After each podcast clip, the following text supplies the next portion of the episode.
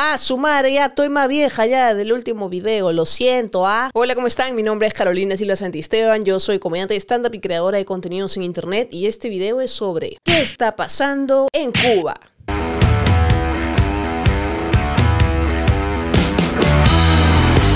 Perdóneme, pero discúlpeme, pero me he demorado porque pues este, hay otras cosas que hacer en la vida, amiguis. Seguramente quienes me siguen en mis otras redes sociales han estado enterados porque hay gente que me está escribiendo como que, oye, ¿qué es de ti? Ya no haces video, ya la Fujimorista te persigue. No, sino que yo soy gestora cultural y en el mes de junio es el mes que más cargado tengo porque estoy a cargo de la dirección del Festival Internacional de Artes Escénicas por la Diversidad, FIAET, que es un festival de artes escénicas LGBTIQ donde hemos presentado este año nueve montajes nacionales e internacionales, obras teatrales sobre sobre la comunidad LGBTIQ. Si quieres saber de qué va esto, de en qué consiste, cómo haces para ver las obras, te dejo el link en la descripción y vamos a seguir con el video. Para que veas que yo hago cosas bien bonitas, para que veas. No olvides suscribirte a mi canal de YouTube si estás viendo el video ahí, pues ahí abajito está el botoncito que dice suscribirse, activa la campanita para que YouTube te avise cada vez que yo suba nuevo contenido. Y si estás viendo este video en Facebook, pues dale seguir, oye, ¿qué Ahora sí, empezamos. En los últimos días se hizo tendencia el hashtag SOS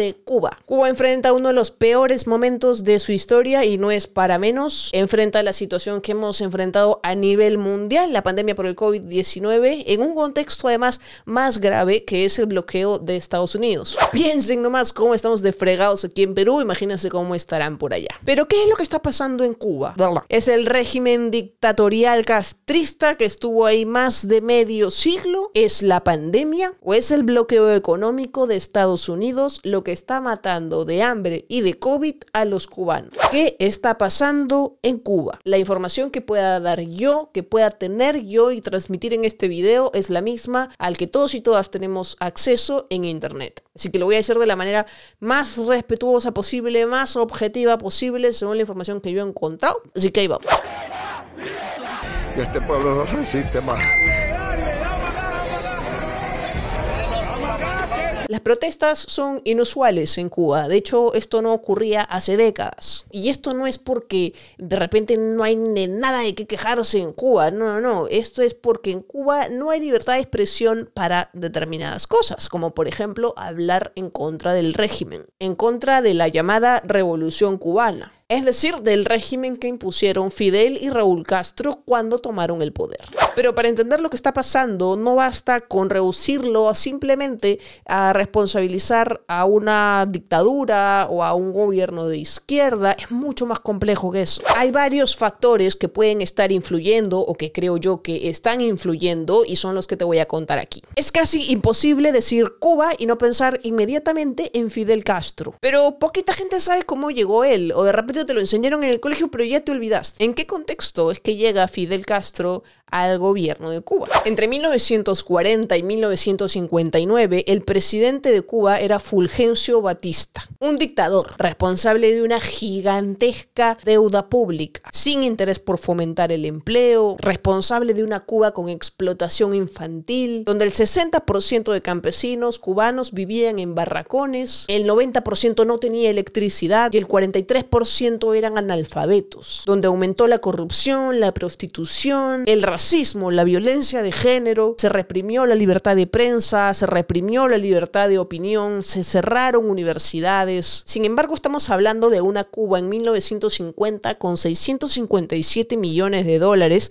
a más de mil millones de dólares en 1958 de inversión estadounidense. Una Cuba donde perseguía, torturaba e incluso asesinaba a sus opositores. Y en esa época los gringos no tenían ningún problema en invertir, pero Batista fue derrocado por el movimiento revolucionario liderado por Fidel Castro. Y ciñéndonos a hechos totalmente reales, la Cuba de Fidel ha tenido grandes logros. Entre ellos hay dos que yo voy a destacar. El sistema de salud público y universal, referente para casi todos en Latinoamérica. Cuba tomó el primer lugar del mundo en erradicar, en suprimir la transmisión de VIH-Sida vía materno-infantil. Otro logro es la educación el país prácticamente ha erradicado en analfabetismo. Cuenta con un sistema de educación pública que abarca todos los niveles de enseñanza y ha creado modelos educativos que se han utilizado en el resto de Latinoamérica. Pero esto no es un video de alabanza al régimen castrista, porque también hay que reconocer que ha tenido grandes fracasos. Por ejemplo, la defensa de derechos humanos, por la falta de libertad de prensa, por la persecución especialmente de sus opositores. Otro de sus grandes fracasos, evidentemente, es la economía. No se ha alcanzado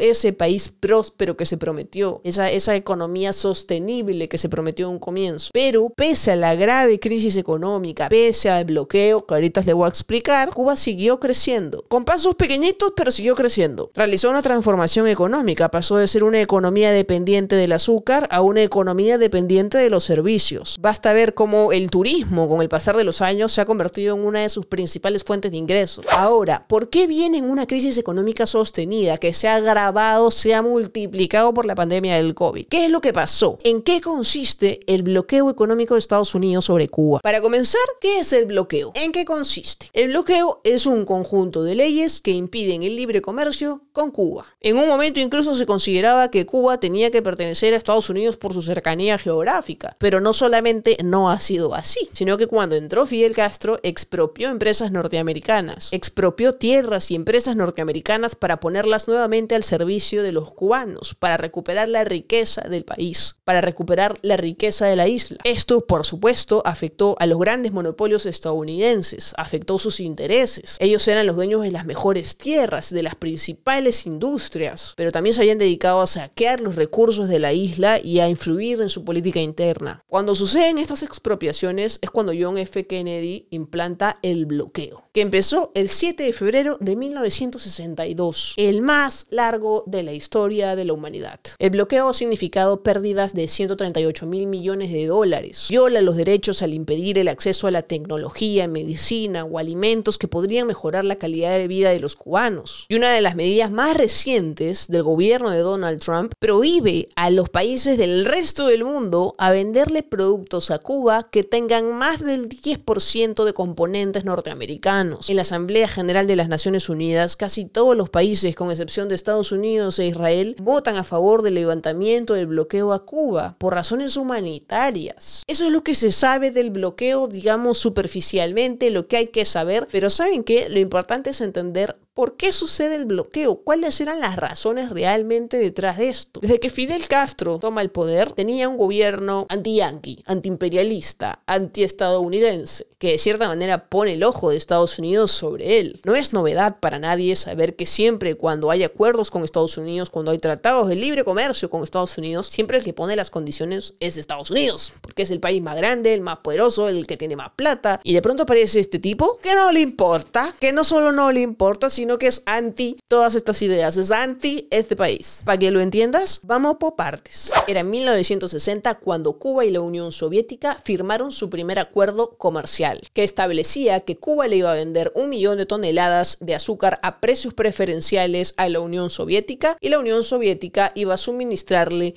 petróleo a buenos precios y con facilidades de pago. Al saber esto, Estados Unidos, enemigo histórico de la Unión Soviética, ¿cómo se va a aliar con mi enemigo? Entonces, las refinerías estadounidenses que estaban en Cuba dejaron de refinar el crudo que venía pues de la Unión Soviética. Entonces Fidel Castro dijo, ¡Cama! y expropió las plantas. Dado esto, el presidente norteamericano Eisenhower canceló la cuota azucarera cubana. Esas 3 millones de toneladas de azúcar que les compraban al año ya no van, se fueron al frente a comprarle otro. Entonces Castro dijo, no me voy a dejar, ordena nacionalizar las empresas estadounidenses, todas las empresas estadounidenses. Y además les puso aranceles a los productos importados de Estados Unidos. Entonces Eisenhower dijo, yo tampoco me dejo y respondió con un embargo sobre todas las exportaciones estadounidenses que estaban en Cuba o las que se estaban yendo a Cuba o las que iban a venir de Cuba a Estados Unidos, terminó de eliminar la cuota azucarera cubana y las exportaciones de petróleo. Y ahí nomás, en un evento público, Castro se declaró marxista. Oh, por Dios, oh, por Dios, Estados Unidos escuchando marxista. Y Estados Unidos lo manda a matar, ¿no? En la invasión a la bahía de Cochinos, y esto es,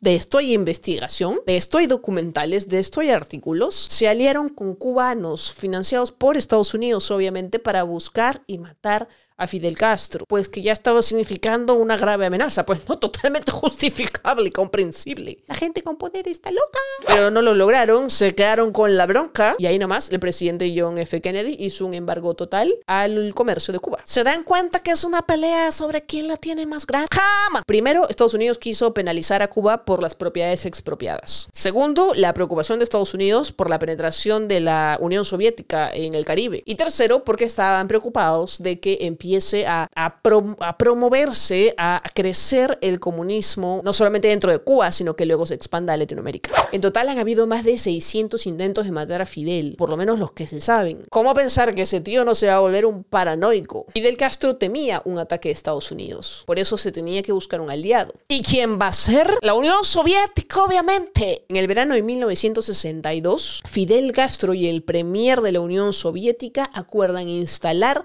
misiles nucleares en Cuba. Los rusos llevaron más de 45 mil soldados a Cuba sin que Estados Unidos se dé cuenta. Y el 15 de octubre, a partir de fotos tomadas desde un avión espía, la CIA se entera de que en Cuba habían misiles nucleares. Entonces ellos también se alistan, armados y listos. Pasa por no elegir líderes mujeres, cara. A las 3 de la madrugada del 27 de octubre, Fidel Castro llega a la embajada soviética en Cuba y pide bajar al búnker porque estaba seguro de que en unas horas Estados Unidos iba a atacar la isla. Fidel se reúne con el embajador soviético y le dicta una carta para el premier de la Unión Soviética conocida como la Carta del Armagedón, pero en verdad no estamos seguros de qué quiso decir exactamente porque se la dijo en español al embajador que no tenía tan buen español, que además la tuvo que traducir al ruso. La cosa es que cuando este premier recibe el mensaje, recibe uno donde Fidel le pedía disparar preventivamente a Estados Unidos. Disparar misiles. O sea, iniciar una guerra nuclear. Obviamente el premier dijo, ¡Está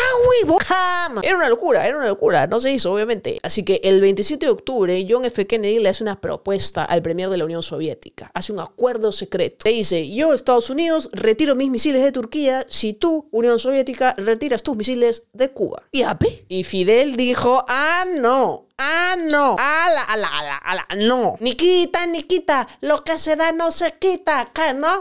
Roche, ah, que roche. Te dejaron solito. No era el mejor momento para Fidel Castro. Que roche. Así que bueno, los soviéticos retiraron sus misiles. Pero Castro se quería seguir oponiendo a Estados Unidos. Todavía no se ponían de acuerdo quién la tenía más grande. ¡Jama! Y ya era mucho más ambicioso. Ya pensaban expandir su revolución alrededor del mundo. Ahí aparece la figura, por ejemplo, del Che Guevara. Querían expandir la revolución. Y eso era algo por lo que la CIA la caca se hacía. Estados Unidos ya estaba encima de sus operaciones, encima de sus estrategias y logran atrapar al Che Guevara a través de un espía que habían puesto. Lo atrapan y el ejército boliviano lo mata. Pero aún así el poder militar de Cuba ya era gigante, ya Estados Unidos no podía hacer algo contra eso. Y a Estados Unidos no le gusta que alguien tenga un poder militar más grande que el de ellos. En 1975 Castro ya podía enviar soldados a Angola para ayudar a tropas izquierdistas contra tropas financiadas por la CIA. En 1975 1976, Castro tenía 35.000 soldados cumpliendo misiones internacionales en África. Castro transformó a Cuba de una pequeña isla caribeña que más bien se le plantó a un imperio estadounidense para ir sin polo, a ser capaz de convertirse en una fuerza militar en todo el continente africano. Ayudaron a debilitar el poder del apartheid en Sudáfrica, le facilitó armas al movimiento de Nelson Mandela. Cuba estaba del lado correcto de la historia, pero en la misma Cuba las cosas no andaban tan bien. La economía estaba colapsando. En Cuba tienen los principales servicios gratuitos, la educación, la salud, pero eso también les ha valido sangre a los cubanos. Porque con toda esta historia de la revolución, de la invasión estadounidense, lo que han creado es una cultura de desconfianza. Allá no se confía en nadie. No pueden hablar por teléfono sin pensar que te están chuponeando. No puedes hablar de que algo no te parece sin pensar que te están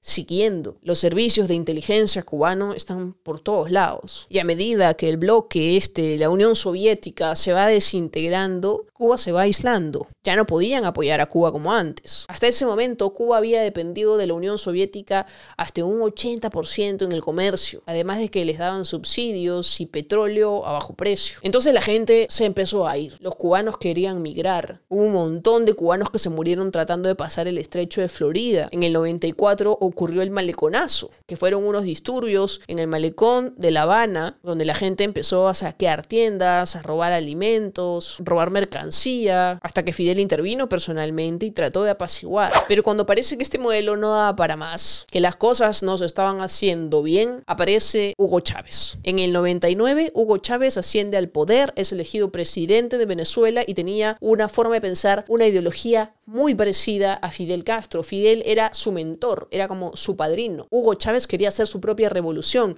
y de cierta manera pasa a reemplazar a lo que era la Unión Soviética para Cuba, proporcionándoles petróleo, mientras Cuba les daba médicos. Y la relación fue hasta el final. Hugo Chávez trató su cáncer en Cuba. En el 2006, Fidel le pasa la posta a su hermano, Raúl Castro, como toda dictadura, se la pasan entre familia, hasta que en el año 2014, el presidente norteamericano Barack Obama quiso hacer las cosas distinto planteó normalizar las relaciones entre Cuba y Estados Unidos. A Fidel Castro le tocó mirarlo de lejitos, pero pudo presenciar este acercamiento entre Cuba y Estados Unidos. Obama permitió que los cubanos en Estados Unidos puedan enviar remesas a su familia en Cuba. Esto yo lo digo y me parece una locura que siquiera hayan, prohibido eso. Eh, qué, qué inhumano. Es como que aquí esté prohibido que los venezolanos envíen dinero a sus familias en Venezuela. Obama flexibilizó muchas cosas. Ya las empresas norteamericanas podían invertir en Cuba. En el 2015 las embajadas se reabrieron. Pero llegó Donald Trump. En el 2017 entró Donald Trump y cambió todo deshizo todo, fue para atrás. De hecho, dijo claramente, con efecto inmediato canceló la política unilateral de la administración anterior hacia Cuba. Igual se mantuvieron las embajadas abiertas, se mantuvieron los vuelos comerciales, pero americanos, estadounidenses no podían viajar a título personal a Cuba, por ejemplo. Es una locura que te prohíban viajar a un país. E incluso prohibió cualquier tipo de relación con Gaesa, que es el grupo empresarial más importante de Cuba, que maneja además el 50% de la economía del país. ¿Y para qué? Por mera venganza porque el bloqueo no ha funcionado, no ha servido para nada, no les han devuelto sus empresas norteamericanas, no han aislado a Cuba, lo único que han hecho es darle una excusa al gobierno cubano para decir que todo lo que está mal es culpa del bloqueo. Ahorita mismo ya no hay ningún Castro en el gobierno de Cuba, ya, no, es, ya no es ni Fidel, que, que ya no está, ya se murió, ni su hermano Raúl, ahorita está otro presidente que se llama Miguel Díaz Canel. Igual y sigue las ideas revolucionarias es más joven, de hecho cuando entró estaba como esta luz de esperanza de que las cosas sean distintas, porque es cierto que Raúl Castro sí empezó a flexibilizarse, él es el que se reunió con Obama, Obama visitó Cuba después de 800 mil años que un presidente norteamericano pisaba la isla, pero vamos, al final una dictadura es una dictadura, sea de izquierda o de derecha, y lo que ha habido en Cuba ha sido una dictadura. Más allá de que tenga fines nobles, de que yo voy a ser el único que pueda seguir con la revolución, sigue siendo una dictadura. Pero también vamos a ser bien honestos, bien honestas, bien honestes. A inicios de pandemia se hablaba bien de Cuba. Si ustedes buscan las noticias a inicios de pandemia, no había quejas de Cuba, no había nada que la izquierda que tiene la culpa. Se hablaba de Cuba como uno de los que mejor estaba afrontando la pandemia. Se hablaba de Cuba como el que estaba fabricando su vacuna, mientras otros países estaban peleándose las vacunas que están en el resto del mundo, incluidos nosotros. No podemos hablar de que lo que le está pasando a Cuba es únicamente responsabilidad de la izquierda, de,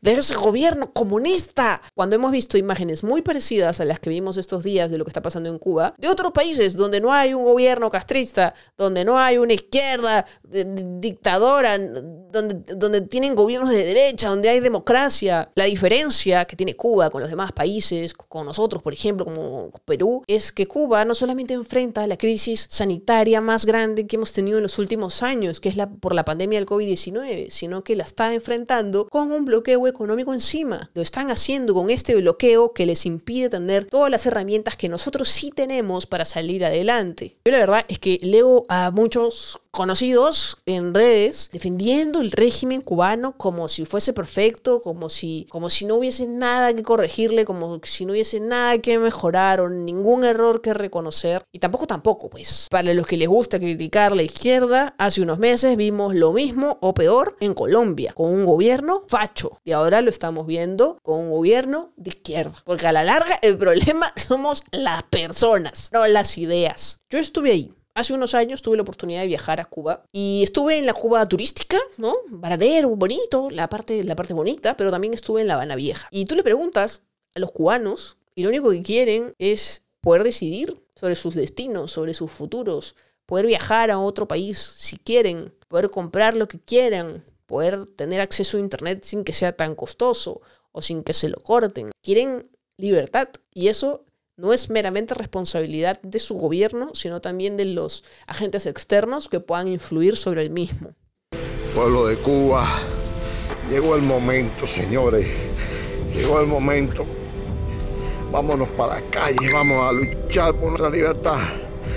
Este pueblo no resiste más, señores. A la larga, los que están pagando son los cubanos y cubanas, las personas que ni siquiera han elegido tener o vivir en esa circunstancia, pero es lo que les ha tocado. Me hace pensar que la represión viene de ambos lados, de izquierda y de derecha, porque al fin y al cabo esto es responsabilidad de seres humanos abrumados por el poder que en algún momento se les concedió. Quizás deberíamos empezar a pensar qué es lo mejor para cada país, qué es lo mejor para nuestro país, sin importar si son de izquierda o de derecha. Al final, en ambos casos se puede terminar muy mal. Quizás deberíamos empezar a ver sin esos odios asquerosos, sin, sin esos odios que nos ciegan y, y dejar de ver sobre el hombro a ese profesor que no habla como a ti te gusta, pero que salió elegido presidente, o que ese mismo profesor que ha salido elegido presidente deje de ignorar a la gente con ideas distintas y que le quiere aportar, que escuche, que se abra, porque a la larga la historia de los países, la historia de cómo pierden la democracia, cómo se pierden, mejor dicho, en el poder, es porque estos seres humanos, estas personas en quienes confiamos, se dejan cegar. Porque dictadura es dictadura, bloqueo es bloqueo, sea de derecha o de izquierda. Cuéntame en los comentarios si te gustó el video. Si lo estás viendo en Facebook, dale me encanta, no le des me gusta, no seas tacaño. Si lo estás viendo en YouTube, suscríbete a mi canal. Ahí abajito hay un botón para que le des suscribir y activa la campanita para que YouTube te avise cada vez que yo suba nuevo contenido. He activado la opción de miembros para que te unas y colabores con este canal y pues obviamente pues con este canal pues no porque tú crees que esto no es trabajo ¿qué te pasa? así que ahí abajito hay un botón que dice unirse a ver para que lo cheques. También puedes apoyar por Patreon que es una plataforma súper segura. Patreon.com slash carolina silos santisteban te dejo el link en la descripción. Vas a poder acceder a contenido exclusivo a shows que yo subo en mi Patreon o a directos que voy a hacer en el canal de YouTube exclusivamente para miembros. Este, también te puedes unir al grupo de Telegram. Todo te lo dejo ahí en la descripción. Sígueme en Instagram. Sígueme en Instagram. Y en TikTok, que no me siguen ni mi vieja. Pásale el video a toda la gente que pueda. Pásaselo a ese amigo, amiga, que dice izquierda, zurdos de mierda. Ese, pásale, ya pásale. Como haga. Etiqueta a ese amigo que piensa que le van a expropiar el iPhone. Etiqueta a ese que tiene miedo que le expropien sus propiedades cuando su única propiedad es su perrito. Pásale el video, tu papi. Pásale el video, tu mami. Etiqueta a todo el mundo, compártelo por todos lados, que la gente se entere de lo que realmente está pasando. Recuerda que te dejé la información de mi festival para que puedas ver los espectáculos LGBTQ que te den la gana en la descripción del video. Todo está ahí, todo está ahí. Si algo se me olvida, está ahí en la descripción del video. Mi nombre es Carolina Silva Santisteban y espero que con este video, siquiera poco a poco a mí, empieces a cuestionar todo lo que has aprendido y busques por tu cuenta. Chao.